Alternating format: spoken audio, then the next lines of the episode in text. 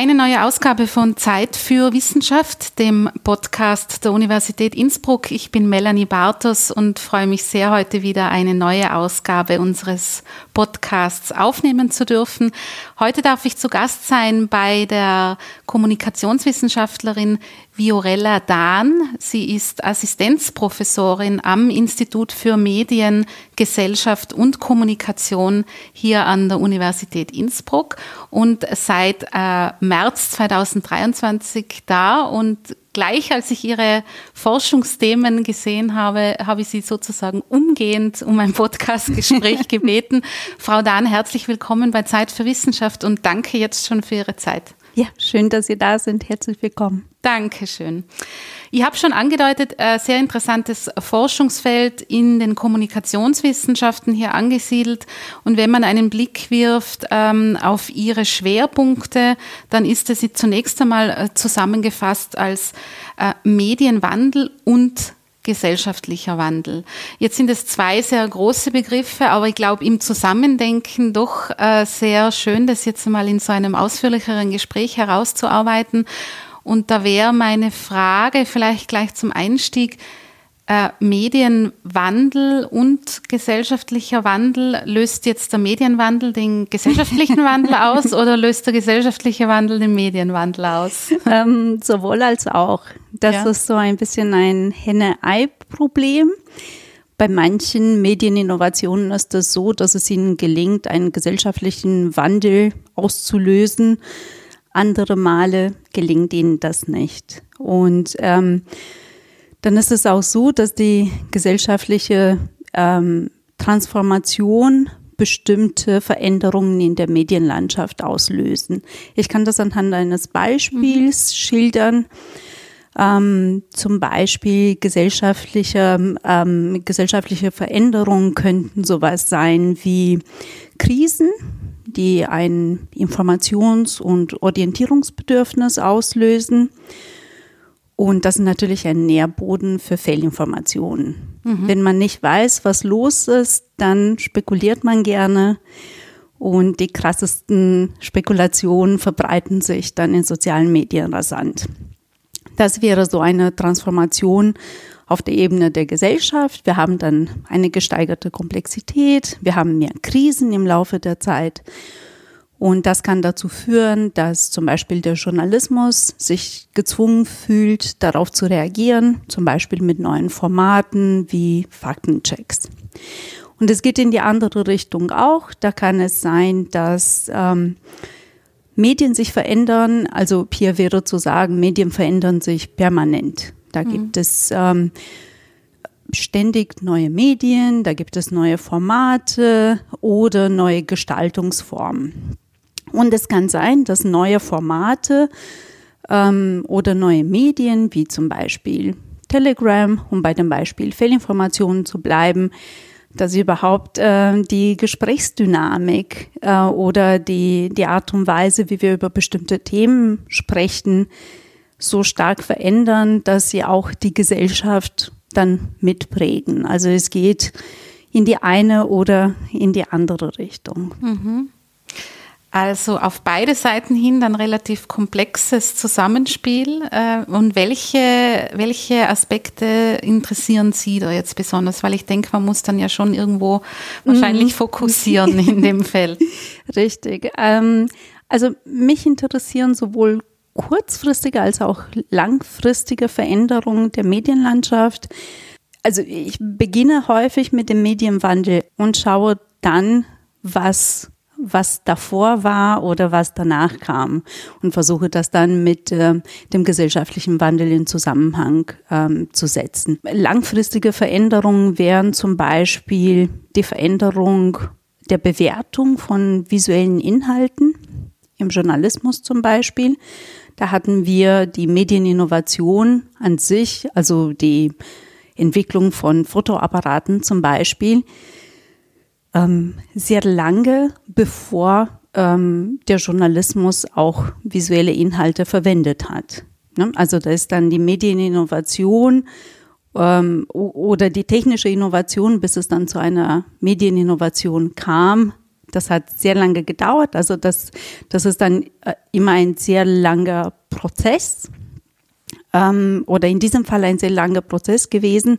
Und es gibt auch kurzfristige Veränderungen, ähm, häufig von technischen Innovationen ausgelöst. Neuerdings sprechen wir viel über ChatGPT mhm. oder ähm, Deepfakes zum Beispiel.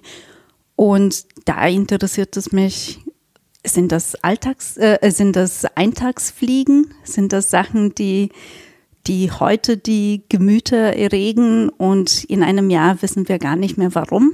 Oder sind das so wirklich Sachen, die die Medienlandschaft ähm, auch mittel- und langfristig prägen werden? Ja. Jetzt finde ich den Aspekt, den Sie angesprochen haben, mit so einer auch historischen Perspektive mhm. durchaus sehr interessant. Vielleicht ähm, können wir da kurz noch einmal genauer hinschauen, was Sie erwähnt haben von die technische Innovation, Bilder festzuhalten sozusagen, mhm. hat sich dann erst sehr verzögert, auch im Journalismus abgebildet. Wie ist das mhm. zu erklären?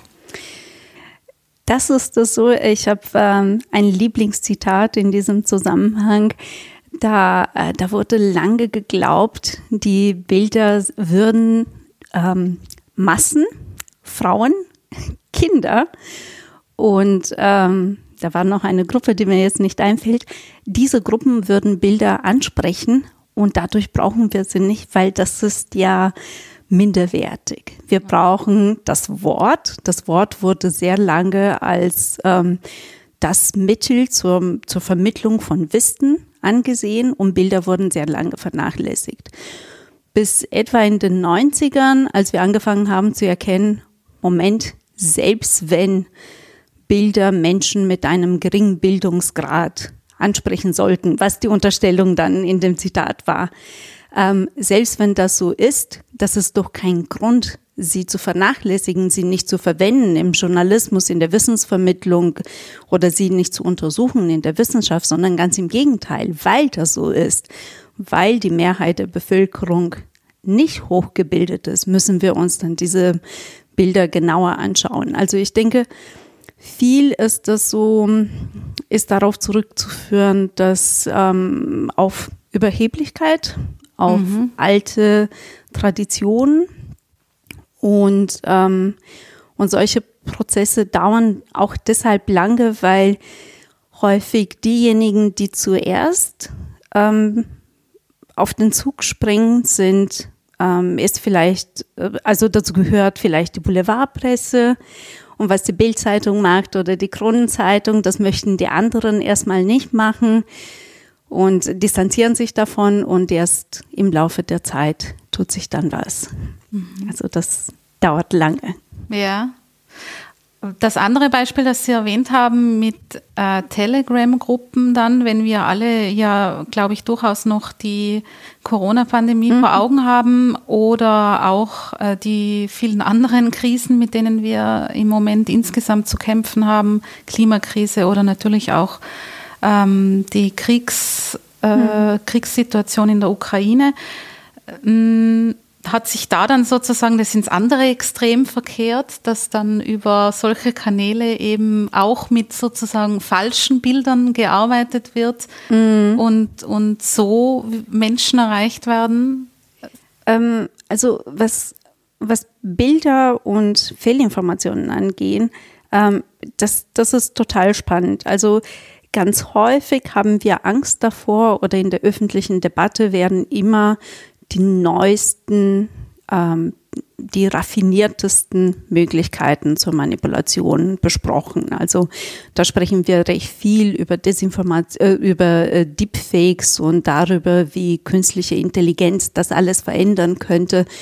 Und das stimmt, da ist etwas dran, aber so ausführlich oder so ähm, so raffiniert müssen Manipulationen gar nicht sein, um tatsächlich überzeugen zu können.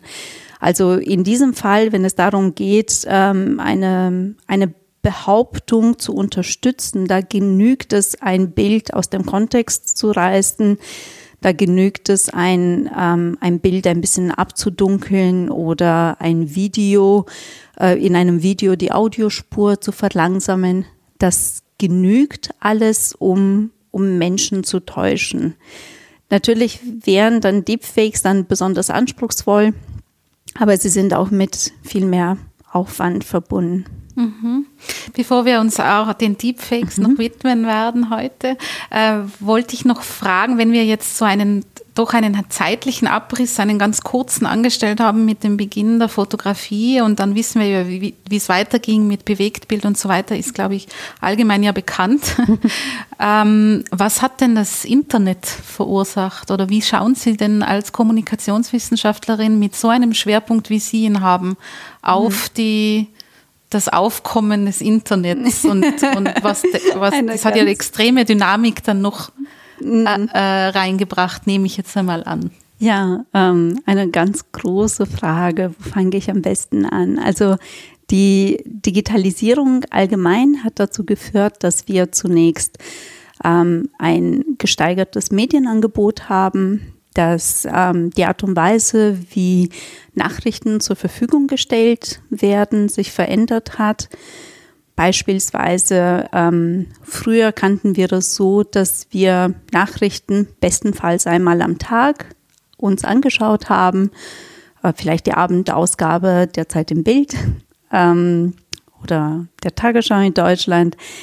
Ähm, das hatten, das war lange der Standard. Jetzt haben wir Nachrichten rund um die Uhr. Die werden dann die ganze Zeit, also rund um die Uhr produziert, äh, teilweise auch erwartet. Ähm, auf der anderen Seite auch eine spannende Veränderung auf ähm, seitens des Publikums. Wir sind nicht mehr bereit dafür zu bezahlen was wir früher waren. Also vielleicht haben fr früher weniger Menschen die Zeitung gelesen, aber sie waren, sie hatten die Zeitung im Abo. Das haben heutzutage die wenigsten Menschen. Und das führt dazu, dass Medien auch, ähm, dass Medienhäuser zum Beispiel auch damit klarkommen müssen und dann schalten sie Werbung, dann ähm, sammeln sie Daten über ihre Leserschaft und verwenden das dann als Währung, ähm, um, um die Gehälter, die Mieten und so weiter, also all die Kosten, die anfallen, dann trotzdem zu bezahlen. Also das, das wäre ähm, so eine Veränderung zum Beispiel. Da wären wir mitten im Medienwandel. Da wären wir mitten im Medienwandel, das stimmt. Ja.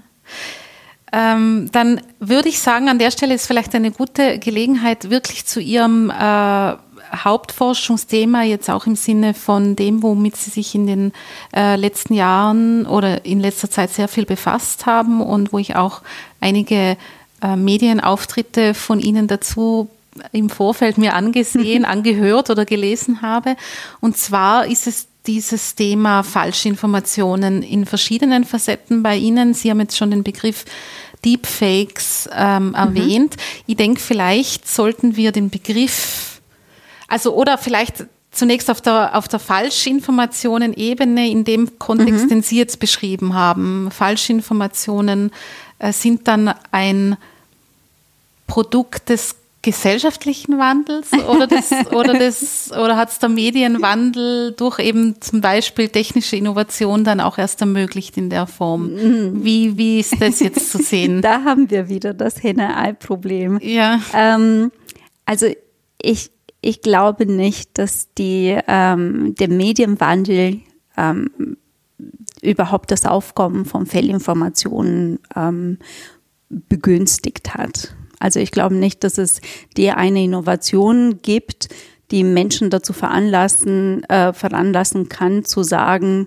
jetzt, jetzt äh, streue ich dieses eine Gerücht in die Welt, weil ich jetzt die Möglichkeit habe, visuelle Beweise dafür zu liefern. Das glaube ich nicht.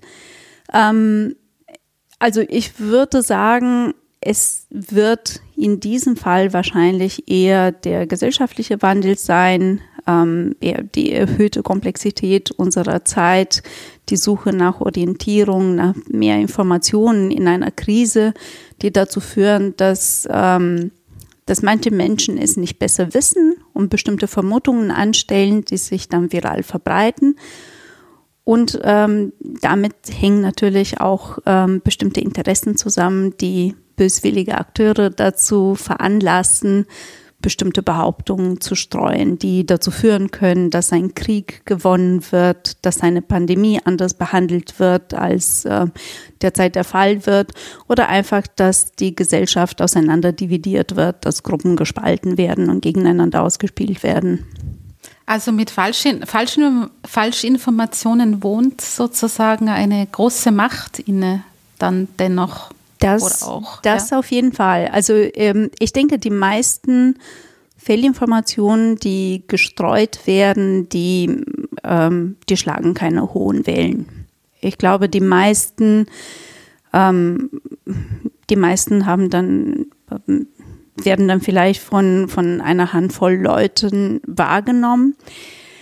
Aber ähm, es gibt ein paar, die bestimmte Kriterien erfüllen, die ganz viel Aufmerksamkeit genießen. Also die Fehlinformationen allgemein ähm, üben einen besonderen Reiz aus, weil sie zum Beispiel ähm, von einem hohen Grad an Negativität gekennzeichnet sind, von einem hohen Emotionalisierungsgrad. Und allein aus evolutionären Gründen sind wir, ähm, äh, neigen wir dazu, solchen Behauptungen erstmal Aufmerksamkeit zu schenken, weil das früher ähm, überlebenswichtig war. Ne? Wer darauf geachtet hat, was, äh, was Schlimmes in der Welt da draußen passiert, hatte bessere Überlebenschancen.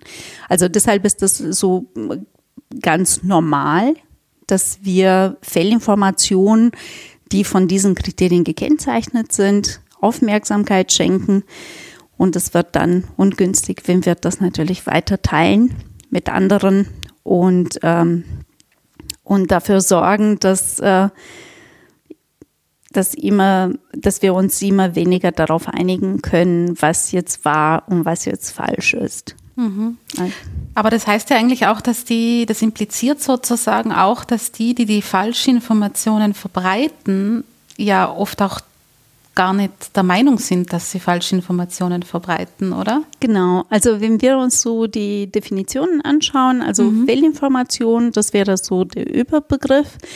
Und ähm, darunter sind zwei verschiedene Formen ähm, zusammengefasst. Wir haben auf der einen Seite die Desinformation, als Desinformation bezeichnen wir Behauptungen, von denen die Personen, die diese Behauptungen äußern, ganz genau wissen, dass sie nicht stimmen können. Ähm, dennoch verfolgen sie bestimmte Interessen und deshalb streuen sie ähm, bestimmte ähm, Halbwahrheiten oder Unwahrheiten, um ein bestimmtes Ziel zu erreichen. Und das ist der eine Fall. Das ist sicherlich sehr problematisch. Ähm, aber ganz viel passiert durch die, ähm, durch die Masse, durch das große Publikum. Das wäre die zweite Unterform. Leider Gottes auch Fehlinformationen benannt. Das ist eine unglückliche Doppelung mit dem Überbegriff. Aber hier geht es darum, dass Menschen Sachen verbreiten, von denen sie denken, dass sie stimmen könnten ähm, oder wo sie das überhaupt nicht hinterfragen und dazu auch mehr dazu beitragen, dass sich das noch mehr weiter verbreitet. Also die Intention, ähm, die der Kommunikator verfolgt, das ist so das Kriterium, was wir verwenden, um zwischen den zwei Formen zu unterscheiden. Mhm. Ich finde es äh, gut, dass das einmal so definiert wird an der Stelle, weil alles sind Begriffe, die sehr häufig äh, verwendet werden oder sehr, die man sehr häufig hört aber die per se äh, nicht wirklich eine Definition erfahren. Also diese Unterscheidung ist ja auch sehr interessant, weil es den Blick ja doch sehr stark verändert, in dem, wie man auch als Konsumentin dann äh, mhm. mit Informationen konfrontiert ist, wo kommt es, also da sind wir wieder mhm. so bei der Frage, wo kommt es denn eigentlich her? Also mhm. das prüfe die Quellen. Ja, ja. ja. Ich habe mich nach äh Gott, inzwischen über zwölf Jahren kommunikationswissenschaftlicher Forschung habe ich mich von diesem Bild ähm, des Publikums verabschiedet, wonach, ähm, wonach Menschen dann Zeit und Energie darin investieren, alles zu prüfen, was ihnen über den Weg läuft. Also ich glaube, die meisten von uns ähm, nutzen Medien beiläufig nebenbei und häufig ist nicht genug Involvement da, nicht genug Interesse, um sich wirklich diese Zeit zu nehmen und diese, diesen extra Aufwand zu betreiben. Deshalb ist es normal, also eigentlich, eigentlich fallen Fehlinformationen auf einen sehr fruchtbaren Boden. Wir haben Menschen, die nicht bereit sind, Zeit und Aufwand zu investieren. Wir haben eine gesellschaftliche Situation, die das alles begünstigt. Und wir haben strategische Akteure, die, ähm, die ganz genau wissen oder ahnen, was ankommt und was die Gemüter erregt. Also ja. Ja, das ist Ihr Resümee nach den zwölf Jahren Forschung in dem Bereich. Ist das, ist ein bisschen betrüblich oder nicht? Oder, ähm, wie, oder bewerten Sie das nein, so gar nicht? Mm, ich denke, immer wenn es, wenn es etwas Schlimmes gibt, dann gibt es auch eine Gegenmaßnahme, dann gibt es auch eine Reaktion darauf seitens des, Journalist des Journalismus, seitens der Politik. Also so pessimistisch schaue ich eigentlich gar nicht darauf. Ich würde es eher pragmatisch oder realistisch äh, beschreiben. Ähm, wer hat die Zeit, sich zu jedem Thema umfangreich zu informieren? Wer nimmt sich diese Zeit oder wer ist bereit, diesen Aufwand zu betreiben?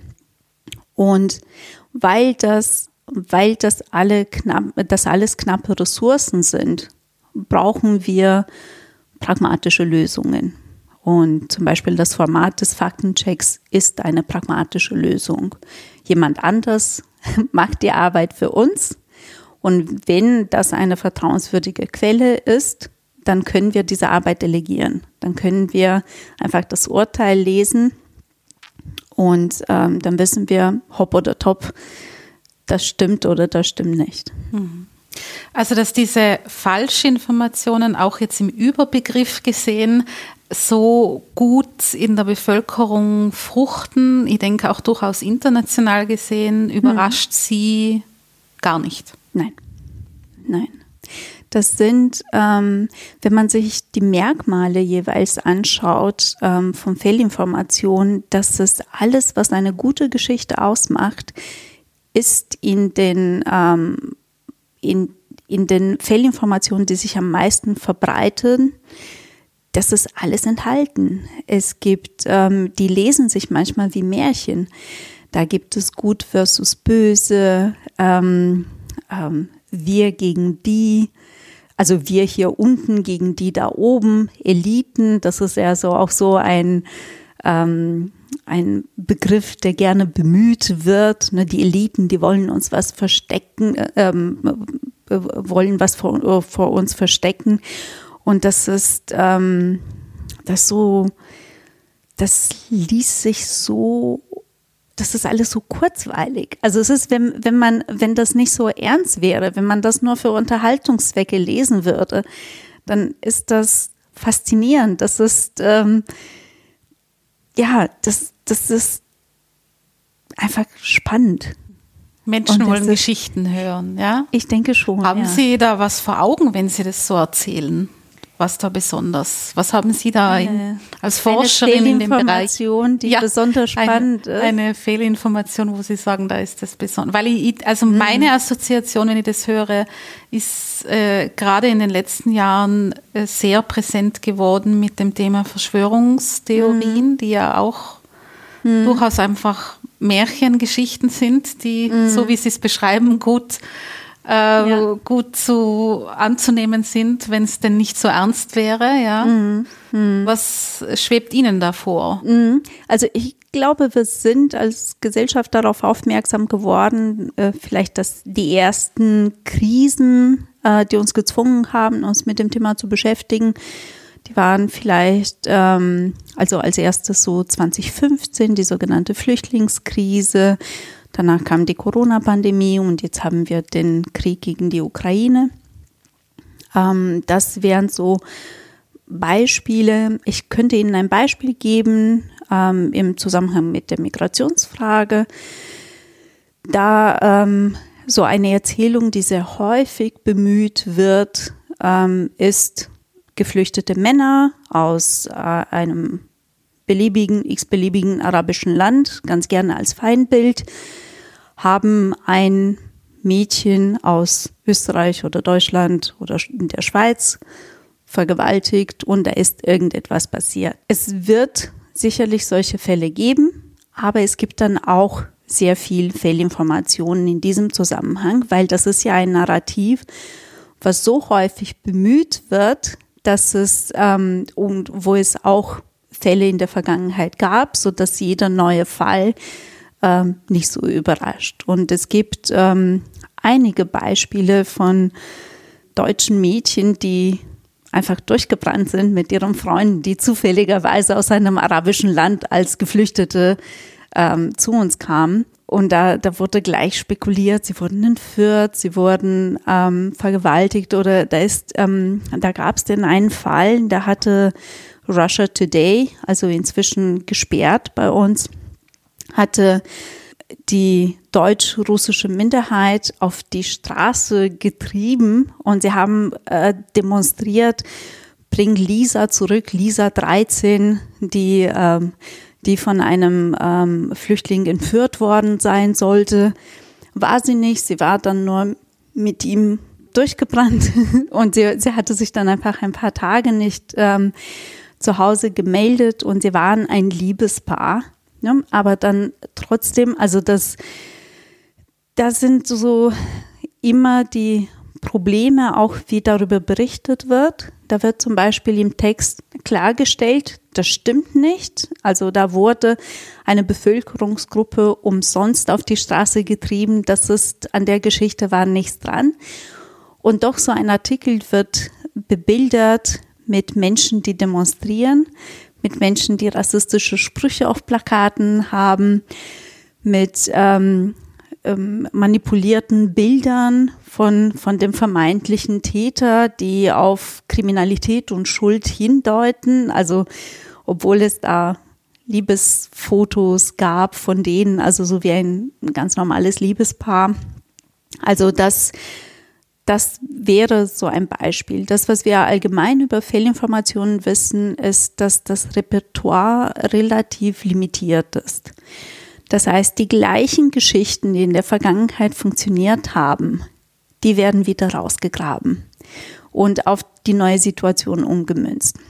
In der Pandemie, da hatte ich neulich eine Studie dazu geführt, da waren, äh, ich glaube, 86 Prozent aller Fehlinformationen, die ich finden konnte, wurden äh, in der Literatur über andere Ausbrüche bereits beschrieben. Also da war, da war nicht so viel Neues. Warum das Rad neu erfinden? Man kann nur das Thema ändern, also wenn man die Gemüter erhitzen möchte. Nur, also Ebola gegen äh, mit äh, Corona austauschen und da haben wir schon wieder die, die gleiche Reaktion in der Bevölkerung. Ja, also da wird auf gut etablierte Narrative zurückgegriffen, die dann hm. erfolgsversprechend sind. Genau. Ja. Und deshalb schaue ich mit Optimismus ähm, in die Zukunft, weil ich denke, wenn, wenn die, die Akteure, die Fehlinformationen verbreiten möchten, gar nicht so kreativ sind, dann dann können wir auch patentierte Lösungen sozusagen direkt darauf entwickeln. Dann wissen wir, okay, das ist das Problem. So, diese zehn Mythen werden im Zusammenhang mit Krankheiten immer verbreitet. Dann können wir testen, testen, testen, was hilft dabei, solche Behauptungen klarzustellen. Und wenn der nächste Ausbruch kommt, also hoffentlich nicht allzu bald, ähm, die nächste Pandemie, oder eine Epidemie oder ein kleiner Ausbruch, dann, dann wissen wir, okay, was, was wird dann jetzt wieder behauptet? Ne? Ganz gerne, äh, da ist eine jüdische Verschwörung dahinter oder ähm, Bill Gates ganz persönlich oder ähm, ne? wenn wir wissen, was in der Vergangenheit in diesem kulturellen Kontext für Aufklärung gesorgt hatte, dann wissen wir, dass das höchstwahrscheinlich im gleichen Kontext ähm, nur bei einer anderen Krankheit auch in der Zukunft helfen wird. Zumindest fangen wir nicht bei Null an. Mhm. Also man kann auch bei den Lösungsansätzen auf Repertoires zurückgreifen. Genau. Zum Glück. Warum denn nicht? Ja, ja, ja. Aber ist das dann eine Mischung aus Desinformation und Fehlinformation bei dieser Kategorisierung, die wir, die Sie vorher erwähnt haben, weil das gerade die Beispiele, die Sie jetzt genannt mhm. haben, da ist ja durchaus Kalkül dahinter, warum, mhm. warum das verbreitet wird und dann wird es aber, schwappt es über die Gesellschaft und dann gibt es ja Menschen, die es weiter verbreiten, die das dann tatsächlich glauben. Mhm. Mhm. Also ich glaube, die, diejenigen, die wirklich wissen, dass sie Lügen verbreiten oder ähm, sagen wir mal Halbwahrheiten im besten Fall, ich glaube, die sind eher in der Minderheit. Ähm, ich glaube aber, äh, häufig sind das ähm, sehr charmante Persönlichkeiten, die das tun oder ähm, Menschen mit ähm, einer vermeintlichen Kompetenz, mit einem Doktortitel oder die, die ähm, sympathisch sind. Also wir wissen, dass nicht nur Kompetenz, sondern auch Sympathie eine wichtige Rolle bei der Bewertung einer Botschaft spielen, also ob die glaubwürdig ist oder nicht. Ähm, und ich glaube, das sind eher wenige Personen, die aber sehr viele Personen begeistern können. Und ähm, ja, dadurch ist das ja gemischt. Und es gibt auch Personen von diesen charmanten Akteuren, die viele Menschen begeistern können, die vielleicht also im Einzelfall wirklich ähm, selber sich da hochgeschaukelt haben und selber ähm, fest davon überzeugt sind, dass das, was sie jeden Tag erzählen, auch stimmt. Also vielleicht, wenn man das lange genug erzählt, glaubt man es selber. Ja, das, äh, den Eindruck habe ich auch an mancher Stelle schon gehabt, dass das durchaus passieren kann, ja.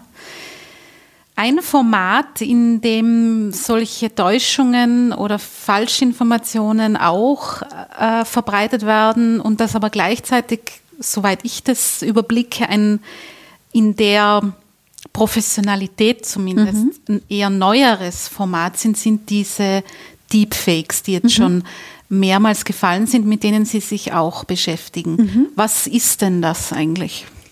Ähm, Deepfakes sind gefälschte audiovisuelle Inhalte. Theoretisch können das ja auch ähm, Audiodateien sein oder, ähm, oder Bilder, aber sehr häufig sprechen wir, wenn wir von Deepfake sprechen, meinen wir ähm, gefälschte Videos, die mit Hilfe von künstlicher Intelligenz erstellt wurden. Also das ist die Besonderheit, das ist die ähm, hier liegt der Unterschied zwischen Deepfakes und sogenannten Cheapfakes. Das wären also letztere Cheapfakes das wären gefälschte Videos, die mit konventionellen Mitteln erstellt wurden. Also einfach, dass ähm, die Audiospur eines Videos verlangsamt wird oder ein Bild abgedunkelt wird. Und mit der KI ist äh, möglich, ein Video im Prinzip von Grund auf zu fälschen. Da braucht man keine, keine Grundlage, in dem Sinne kein, kein echtes Video, was man ein bisschen manipuliert, sondern man kann eine synthetisierte Version, zum Beispiel eines Politikers, ähm, komplett erstellen und dieser Person äh, Worte in den Mund legen, die sie nie gesagt hat. Ja. Gerade in Bezug auf die künstliche Intelligenz wissen wir alle, dass die gerade enorme Fortschritte hinlegt. Mhm. Ist das jetzt sozusagen in der Problematik explodiert oder wie ist das einzuschätzen jetzt, solche ähm, Deepfakes? Ähm, also die Technik ist tatsächlich inzwischen sehr weit. Ähm, ich habe selbst für ähm, ein Experiment gemeinsam mit einer Videoagentur Deepfakes erstellt. Und ähm, wir haben Witze gemacht im Anschluss, als der Schauspieler, der der Protagonist war, also den wir deepfaken wollten, äh, sich das angeschaut hat, da hat er gesagt, äh, der, seine eigene Mutter würde das nicht erkennen. Tatsächlich. Ähm, genau, also die sind, die sind inzwischen recht gut. Und wenn mir das als Wissenschaftlerin mit einem geringen Budget gelingt, dann ähm, gelingt das sicherlich anderen auch. Aber wir warnen schon sehr lange von Deepfakes und so die krasse ähm, Krise haben sie nicht ausgelöst. Also ich glaube, dass ähm, das vielleicht das krasseste Beispiel, was wir haben, ist dieses Deepfake von Volodymyr Zelensky in dem er zum, zur Kapitul Kapitulation der Armee ausgerufen haben soll, was nie passiert ist. Aber es geht, ähm, es geht noch viel, viel besser. Also diese, diese Deep, dieses Deepfake von Zelensky, was vielleicht viele kennen, das ist nicht gut gemacht. Ja. Also wir haben es ein Jahr davor schon besser hingekriegt. Aber mit einem gewissen Budget und auch vielleicht mit ein bisschen mehr Vorbereitungszeit und ähm, ja, nicht so plump. Ja, darf ich da an der Stelle nachfragen, weil das interessiert mich jetzt schon. Sie haben, Sie haben selber Deepfake-Videos erstellt. Wie, wie war da der Ansatz? Wie kann man sich das vorstellen? Ähm, man nehme. Ja, man nehme. man nehme. ähm, also, ähm, wir haben, oder mein, mein Ansatz war, ich schaue mir das an, was für Videos haben in der Vergangenheit politische Skandale oder Krisen ausgelöst. Weil das war das Szenario, wovor wir alle Angst hatten und dachten, wenn das, wenn Deepfakes dazu genutzt werden, dann haben wir tatsächlich ein Problem. Und solche Videos ähm, kennen wir alle, vielleicht erinnern Sie sich noch daran, wie Mitt Romney vor ein paar Jahren, oh, ich glaube inzwischen zehn oder mehr, ähm, das war ein Politiker aus den USA, ein Republikaner, der hatte recht gute Chancen, der nächste Präsident der USA zu werden. Bis es rauskam, ähm, dass er auf einer Wahlkampfveranstaltung sich abfällig geäußert hatte über die Hälfte des Landes, die aus seiner Sicht, oder zumindest hat er das so gesagt, ähm, sowieso Obama wählen würden, egal was er macht. Weil, ähm, und da sind unschöne Wörter gefallen, wie Sozialschmarotzer oder sowas. Jemand hat dieses Video mit versteckter Kamera aufgenommen, auf, ähm, ins Internet hochgeladen und damit waren seine Chancen auf die ähm, Präsidentschaft schon äh, erheblich gesunken. Sicherlich nicht monokausal, ähm, aber das wäre so ein Beispiel, wie eine schlechte politische Äußerung oder eine unüberlegte vor Großspendern eine politische Karriere äh, zumindest gefährden kann. Oder die ähm, Cash for Laws Affäre, das, ähm, das ist auch gut zehn Jahre her im Europäischen Parlament. Da haben äh, Journalisten getarnt als Lobbyisten versucht, Politiker dazu zu bewegen, ähm, Gesetzesvorhaben einzubringen und ähm, dafür haben sie eine schöne Summe angeboten. Und all das haben sie, also diese, diese Interaktion mit den Politikern haben sie aufgenommen. Ja, da war auch ein österreichischer Politiker ja. auch prominent involviert, ja. ja. Oh, genau, ja, das ist eine super Überleitung zu der Ibiza-Affäre. Das, äh, so weit brauchen wir nicht schauen, genau.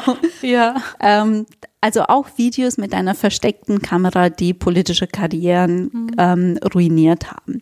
Und da kann man sagen, ja, ähm, das ist sehr unschön, wenn eine mühsam aufgebaute politische Karriere aufgrund eines Videos äh, vernichtet wird. Aber auf der anderen Seite muss man auch sagen, dass wenn das so passiert ist, dann hat man das vielleicht ein bisschen auf sich selbst gebracht. Ähm, aber was, wenn, wenn diese Videos, die Karrieren ruinieren können, wenn die gar nicht echt sind und trotzdem geglaubt werden? Also, ähm, um wieder mit einem Beispiel aus den USA anzufangen, ähm, Nancy Pelosi, auch eine sehr bekannte Politikerin bei den Demokraten in den USA, ähm, von ihr werden regelmäßig Videos veröffentlicht, ähm, in denen es so aussieht, als wäre sie betrunken. Als würde sie ähm, Reden betrunken halten, als würde sie sich in Talkshows setzen und betrunken sein, als würde sie dann die ganze Zeit lallen. Und, ähm, und das ist alles nicht passiert. Diese Videos sind gefälscht. Ähm, genauso wie Yanis Varoufakis äh, in der Finanzkrise der hat Deutschland nie so beleidigt, wie es ihm unterstellt wurde. Aber wir haben ein Video gesehen, in dem es so aussah, als würde er Fuck you Germany sagen und als würde er die entsprechende Handgeste dazu machen. alles nicht passiert. Ähm, dennoch, diese Videos gibt's und die kursieren und ähm, die können theoretisch auch politische Karrieren zerstören.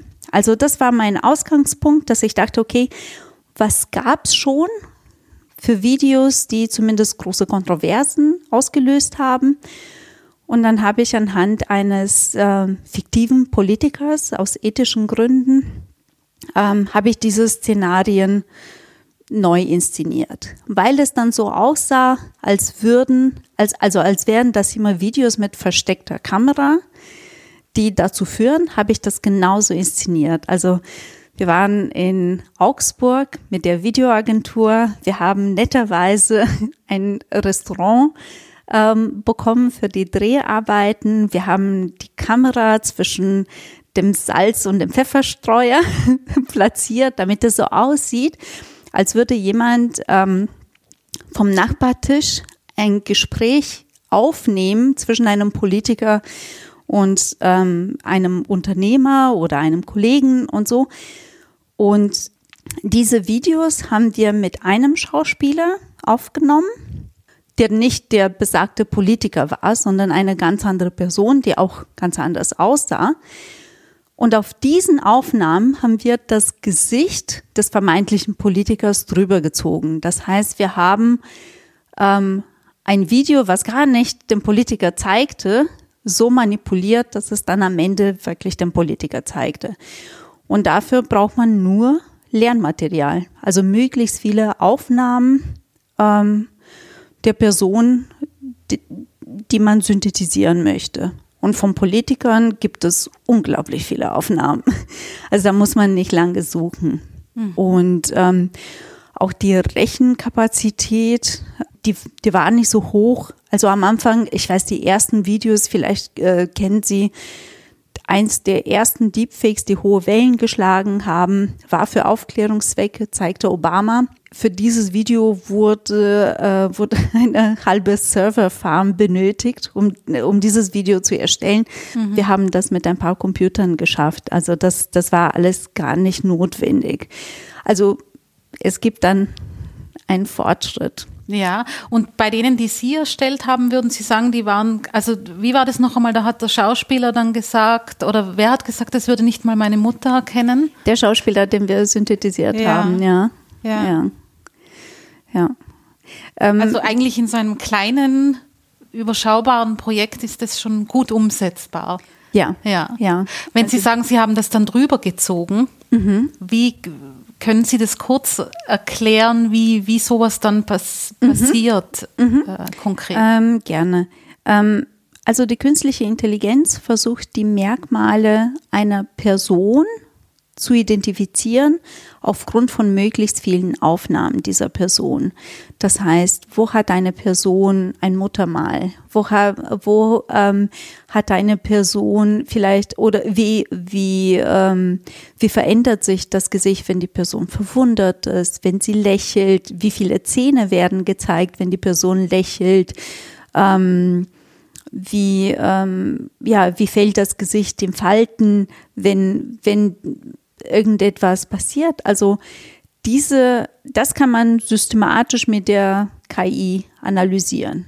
Und so hat man, weil wir alle dann doch auch ein begrenztes Repertoire an Grimassen haben, die wir schneiden, kann die künstliche Intelligenz das anhand von ein paar Fotos oder Videos relativ schnell erkennen.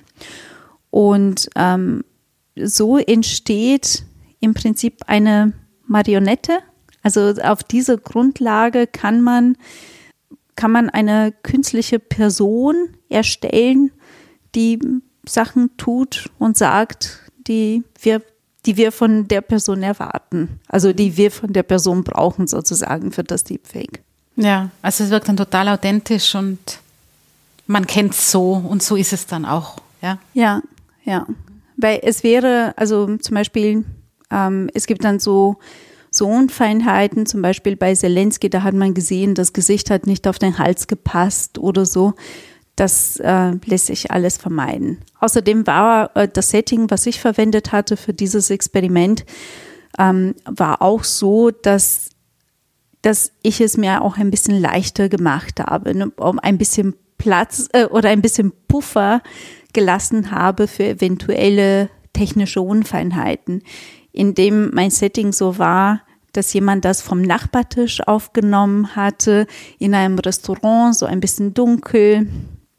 Ähm, da, da ist es natürlich nicht so wie ähm, ein Deepfake, was voll beleuchtet ist Klar. im Tageslicht und so. Das, das ist natürlich schwieriger, aber auch, auch möglich. Also Deep Tom Cruise ist immer noch mein Lieblingsbeispiel.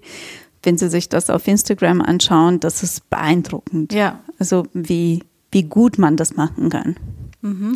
Also Sie würden sagen, es ist zum Stand heute kein Problem mehr, das wirklich professionell umzusetzen, so dass es nur noch kaum mehr, gar nicht mehr oder nur sehr schwer erkennbar ist, In wenn das manipuliert wurde oder überhaupt Richtig. komplett Richtig. künstlich erstellt wurde. Mhm. Ja. In dem Experiment, was ich durchgeführt habe, gab es keine statistisch signifikanten Unterschiede zwischen Deepfakes, leider Gottes Cheapfakes und authentischen Videos. Also der gleiche Inhalt in den verschiedenen Ausprägungen wurde für gleich glaubwürdig gehalten und hatte auch die gleichen negativen Effekte für die Bewertung des mhm. Protagonisten gehabt.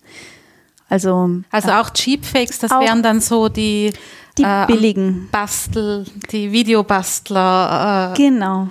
Freundinnen und Freunde erstellen. So. Genau, mhm. da hatten wir einfach die Audiospur ausgetauscht in der einen Version zum Beispiel. Eig eigentlich, wenn man genau hinschauen würde, würde man sehen, dass die Lippenbewegungen mit, dem, mit der Audiospur nicht übereinstimmen. Aber so genau ähm, scheinen Menschen nicht hinzuschauen. Und das waren über 1000 Menschen, die ich dafür rekrutiert habe. Also das war keine kleine Also Sie haben das erstellt und dann 1000 Menschen äh, das angezeigt und mhm. die mussten dann genau, also, die Glaubwürdigkeit ähm, einschätzen, oder? Die mussten, also in sozialwissenschaftlichen Experimenten ist es so, dass wir Menschen in verschiedene Gruppen aufteilen und je nach Gruppe bekommen Menschen verschiedene Inhalte angezeigt. Ähm, also da haben zum Beispiel die einen haben ein Chipfake bekommen, die anderen ein Deepfake und die anderen ein authentisches Video. Immer der Inhalt wird gleich gehalten, das Setting, alles, also alle Videos zeigen Menschen, die sich in einem Restaurant vom gleichen Winkel aus und so unterhalten über ein Thema. Sie sagen die gleichen Sachen. Ähm, und das andere, das einzige, was äh, ich, äh, was anders war in den verschiedenen Bedingungen, war die Art und Weise, ähm, wie das Video entstanden ist. Also war das ein authentisch Chipfake oder Deepfake.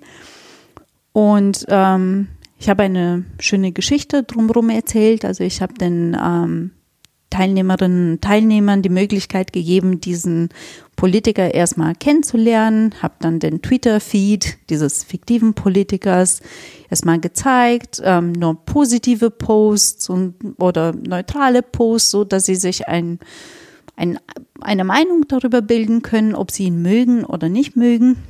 Der war sehr beliebt am Anfang und dann kam das ähm, Video, wo etwas in dem etwas gesagt wurde, was äh, nicht so schön war, ne, mhm. ähm, über verschiedene Themen hinaus, ähm, darunter auch ähm, Gleichstellung von Frauen, äh, Migration und so die üblichen Verdächtigen, die die Gemüter erhitzen. Genau, und dann habe ich nochmal gefragt, was halten Sie von diesem Politiker und ähm, wie sind Sie ihm gegenüber eingestellt? Was macht das mit Ihnen, sich das anzuschauen? Also positive, negative Emotionen. Würden Sie diesen Politiker wählen oder nicht? Und es gab immer eine negat äh, einen negativen Effekt. Also so ein Video hat wirklich die, die Beliebtheit des Politikers dann wirklich ähm, sinken lassen, erheblich. Aber unabhängig davon, in welcher Form wir das den Menschen gezeigt haben. Und deshalb macht mir das wiederum Mut, weil ich denke, ja, Deepfakes zu erstellen, das ist eine, eine großartige Möglichkeit, wenn man das so neutral betrachtet. Das ist so der technische Fortschritt, der das wirklich beeindruckend. Aber es braucht gar nicht so viel Aufwand. Wie wollte also, ich sagen, dann braucht man sich denn den, das, den, die ganze Arbeit ja, gar nicht machen. Ja. Eigentlich, wenn das Setting passt, also so wie, ähm, wie in meinem Fall mit ein bisschen abgedunkelt und so ein, einfach eine Geschichte drumherum erzählen, was ich mir übrigens von Fehlinformationen abgeguckt hatte. Ne? Da gibt da mhm. immer also ein Setting. Mhm. Ähm, dann, dann braucht man diese Technik nicht, um Menschen zu manipulieren. Und, wa und warum macht Ihnen das Mut? ähm, ne, weil es das schon immer gab. Ah, okay, so gesehen. Ne? Also, es mhm. ist nichts Neues. Also ja, es ist eine, eine beeindruckende Möglichkeit, theoretisch Menschen zu täuschen, aber wir sind gar nicht so anspruchsvoll. Wir lassen uns auch viel leichter täuschen als äh, das. Man muss nicht 10.000 Euro wie ich investieren, um Deepfakes zu erstellen. Man ja. kann einfach die Audiospur austauschen und das äh, funktioniert auch. Insofern, ich finde, es ist dann immer beruhigend, wenn man sagen kann, ja, das ist schlimm und es kann, also es ist wichtig, dass wir uns das genau anschauen und dass wir darüber sprechen. Aber in irgendeiner Form gab es das schon immer. Und das ist dann nicht so, nicht so beunruhigend auf einmal. Ja.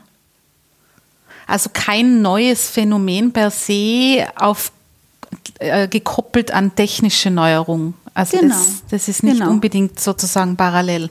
Genau, das, ähm, also ich glaube, häufig in der öffentlichen Debatte neigen wir zu Technikdeterminismus. Also nur weil es eine neue Möglichkeit gibt, dann sprechen wir ganz, ganz viel da, darüber und fragen uns, was kann das, was, was wird das alles mit uns machen und, mhm. ähm, und eigentlich, ja. ja.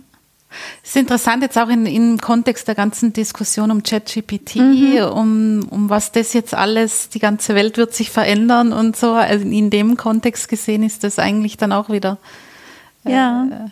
Ja, also es ist, ähm, ich habe es mir abgewöhnt, Prognosen abzugeben, weil es äh, solche Sachen angehen, weil die meisten Menschen, die Prognosen abgegeben haben, lagen falsch in Bezug auf die meisten Medieninnovationen, mhm. die es gab gab Prognosen, die gesagt haben, bis, äh, bis zum Jahre so und so wird ähm, 90 Prozent der journalistischen Arbeit automatisiert stattfinden. Das heißt, von einer, einer künstlichen Intelligenz oder damals von Robotern äh, geschrieben. Ähm, das ist nicht der Fall. Ja. Ähm, und und so gibt es dann immer vor allem diese äh, dystopischen Prognosen, die sind auch sehr häufig ähm, daneben gelegen. Also die, die, an denen war dann am Ende nichts dran. Es ist natürlich wichtig, dass wir darüber sprechen. Das ist so ein bisschen die, die Schwierigkeit. Wir wissen nicht, ob sich Dinge nicht bewahrheitet haben, weil wir rechtzeitig das Ruder rumgerissen haben. Das wissen wir nicht. Aber in den meisten Fällen ist es nicht mal halb so schlimm gekommen wie befürchtet. Mhm. Wenn wir da einen Schritt zurückgehen und uns überlegen, ob man vielleicht an dem Punkt andocken könnte, wo man die Frage stellt, warum funktioniert das so gut bei mhm. Menschen? Wo könnte man da ansetzen? Wenn ich das richtig verstanden habe, ist das ja auch was, worüber Sie nachdenken oder zumindest analysieren, wie, das, wie dem dann begegnet wird, mhm. dass zum Beispiel solche manipulierten Inhalte so auf so fruchtbaren Boden mhm. fallen. Was braucht es da? Medienkompetenz? Ist das eine Bildungssystemfrage? Mhm. Ähm, oder wo, wo würden Sie das verorten? Mhm. Wenn man Lehrerinnen und Lehrer fragt, äh, was sie von uns aus der Wissenschaft brauchen, dann sind das bestimmt äh, nicht ähm, Finger, die wir äh, in ihre Richtung schütteln und sagen, nein, nein, nein, nein, das, äh, das macht ihr falsch, das solltet ihr dann noch machen. Ähm, ich glaube, es gibt verschiedene, ähm, sicherlich verschiedene Lösungen, die wir ins Auge fassen können. Also Medienkompetenz ist Teil davon, ähm, aber das sind alle Aspekte, die viel Zeit in Anspruch nehmen, bis, bis man ähm, eine, diese jetzige Generation von angehenden Lehrerinnen und Lehrern zum Thema ChatGPT und Deepfakes fertig ausgebildet hat, ist Mit, das schon nicht ja. mehr ein Thema. Ähm, also wenn es so spezifisch sein sollte. Ähm, deshalb denke ich, also es gibt einerseits so Aspekte, die das Publikum betreffen, also das, das so allgemein, so als gesellschaftlicher Auftrag oder Aufgabe, dass man das in irgendeinem ähm, Sinne den Bildungsgrad erhöht oder die Kompetenzen erhöht. Aber ähm, ich glaube, also als Kommunikationswissenschaftlerin schaue ich eher, was, was können die Medien machen? Also ja. was kann der Journalismus machen? Und ich glaube, dort anzusetzen, ähm, das ist sinnvoller, weil es kurzfristig erfolgen kann und äh, weil, weil es nicht eine, weil wir nicht eine ganze Generation abwarten müssen, um die Früchte zu sehen. Und äh, das ist das, was mich eher interessiert. Also ähm, ja, in dem Fall wären das journalistische Angebote, die versuchen, einen Sachverhalt zu klären. Ja. Und Sie haben das ja schon mehrfach angesprochen jetzt im Laufe des Gesprächs. Da kommen wir so ein bisschen in den Bereich, äh, wo liegt eigentlich die Verantwortung des Journalismus? Wo würden hm. Sie die sehen in dem Zusammenhang? Ähm, in dem Zusammenhang wäre es hilfreich, wenn Sie nicht weiter zur Verbreitung von Fehlinformationen beitragen würden. Ähm, das heißt, wenn Sie, ähm, Sie können gerne darüber berichten, was ähm, was vielleicht auf Telegram gerade aktuell besprochen wird oder was auf Twitter trendet oder wo auch immer. Aber dann immer kontextualisieren, immer nach einer ausführlichen Recherche und einordnen, sagen, ob es stimmt oder ob es nicht stimmt. Und dann versuchen ähm, aufzuklären. Das, das wäre schon die Aufgabe in diesem Zusammenhang. Das Problem ist aber aus meiner Sicht, dass ähm, journalistische An Reaktionen auf Fehlinformationen sind häufig überkomplex. Und da steige ich als promovierte Wissenschaftlerin manchmal aus und äh, ich glaube, das geht vielen so. Und ich habe auch Interviews durchgeführt mit, mit vielen, vielen Faktencheckerinnen und Faktencheckern. Ähm, ich glaube 36 waren das von den größten Medienhäusern Deutschlands. Und da ist es so, ich verstehe es menschlich, dass man, dass man nicht einfach und pauschal schreiben möchte. Das verstehe ich schon, weil natürlich ist die Wahrheit immer viel komplexer als eine Lüge. Ne? Eine, wenn ich lüge, dann kann ich mir alles zurechtbiegen, so wie ich es brauche, und dann ist meine Geschichte sehr stringent und sehr kurz die Wahrheit ist immer komplexer und äh, dann gibt es Bedingungen, unter denen vielleicht die Behauptung stimmt und unter denen die Behauptung nicht stimmt. Und ähm, deshalb, obwohl ich das verstehe, diesen Drang zu Komplexität, ähm, glaube ich, dass das nicht die Antwort ist. Wir haben jetzt in einer neuen Studie zeigen können, dass ähm, weniger komplexe Faktenchecks und vor allem welche, die audiovisuell vermittelt werden, einfach besser wirken. Ja. Ähm, weil, ja.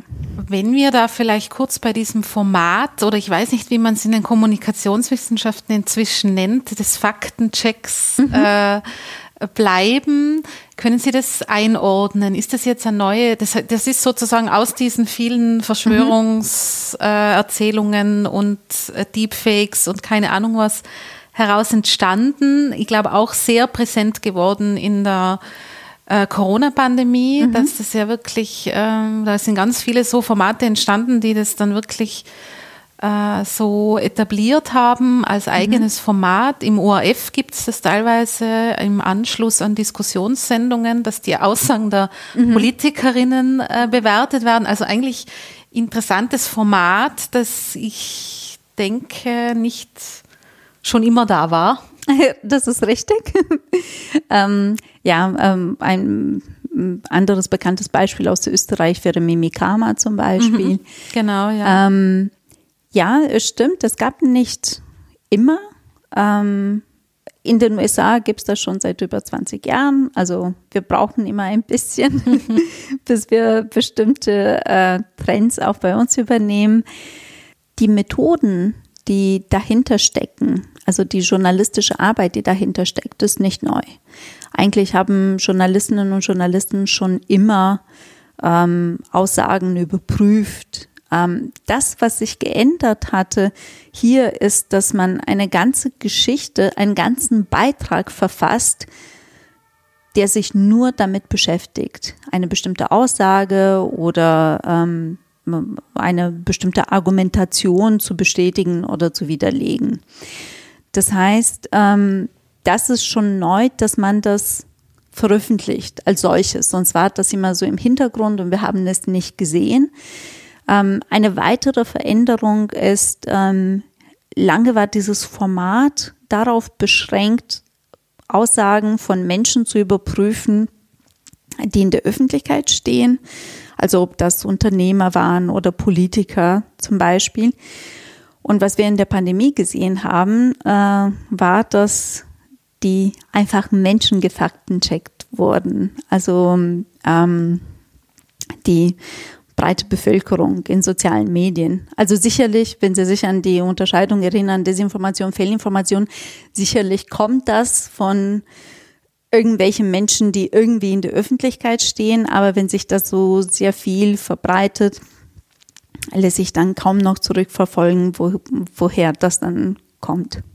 Sie haben jetzt gesagt, gefaktencheckt, ist das schon ein Verb, das sich, äh, äh, sagen Sie das so unter sich in der Forschung? Ja, da wurde schon, gefaktencheckt. schon, das ist Englisch, gebe ich zu, dass es, äh, es gibt äh, schönere Ausdrücke, aber nicht dafür. Also wenn man Verifikation sagen würde, dann wäre das die, Hinter die Arbeit, die im Hintergrund passiert. Genau, ja.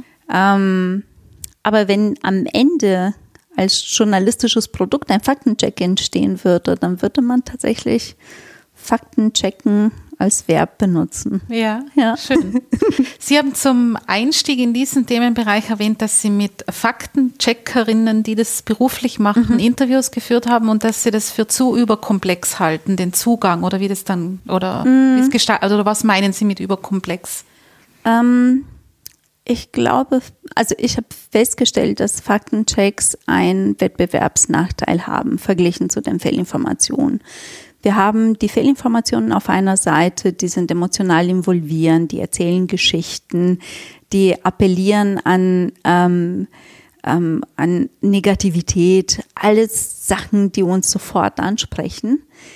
Und was schicken wir in den Kampf gegen Fehlinformationen? Wir schicken Faktenchecks, die häufig eine Bleiwüste darstellen, also rein text, textlich, ähm, die sehr lang sind, die ähm, sehr komplex sind, die kaum an, eigentlich nie an Emotionen appellieren, obwohl es da eine gewisse Offenheit gab in den Interviews oder ein gewisses Interesse.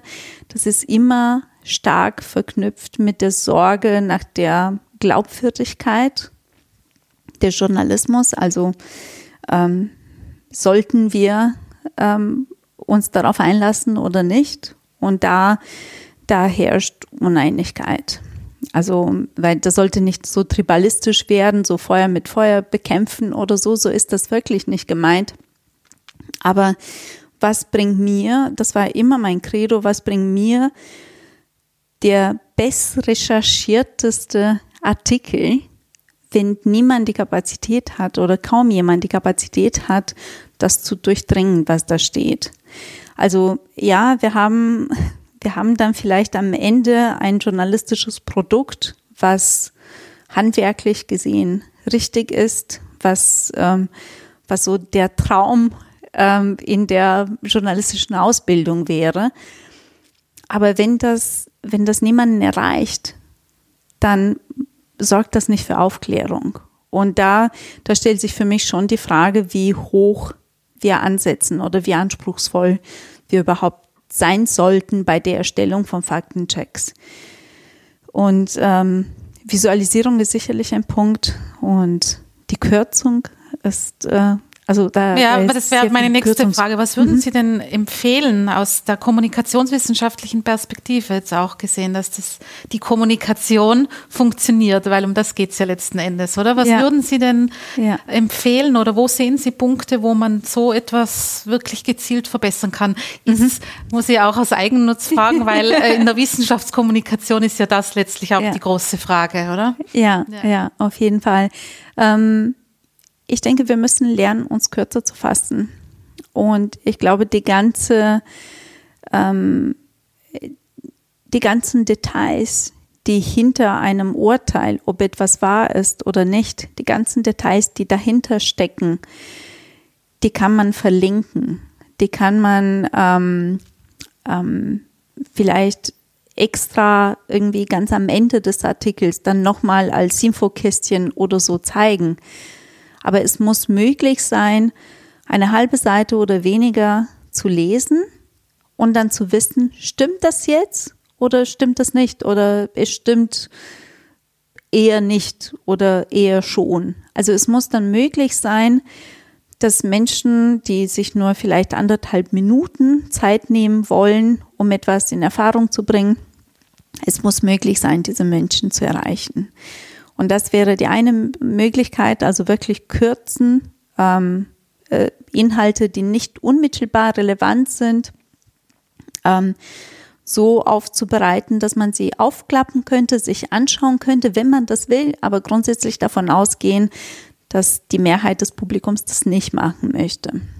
Mehr Visualisierungen in der neuesten Studie haben wir gezeigt, dass Videos weniger abgebrochen worden. Also ne, die Betrachtungsdauer eines Textes kann ja kürzer sein. Also diese Read-Through-Rate, ähm, die liegt bestenfalls, bestenfalls bei 30 Prozent oder so. Ähm, aber im Video wird seltener abgebrochen und wird eher angeschaut, wenn sich da was tut, wenn, wenn man am Ball bleibt sozusagen und das Publikum fesselt.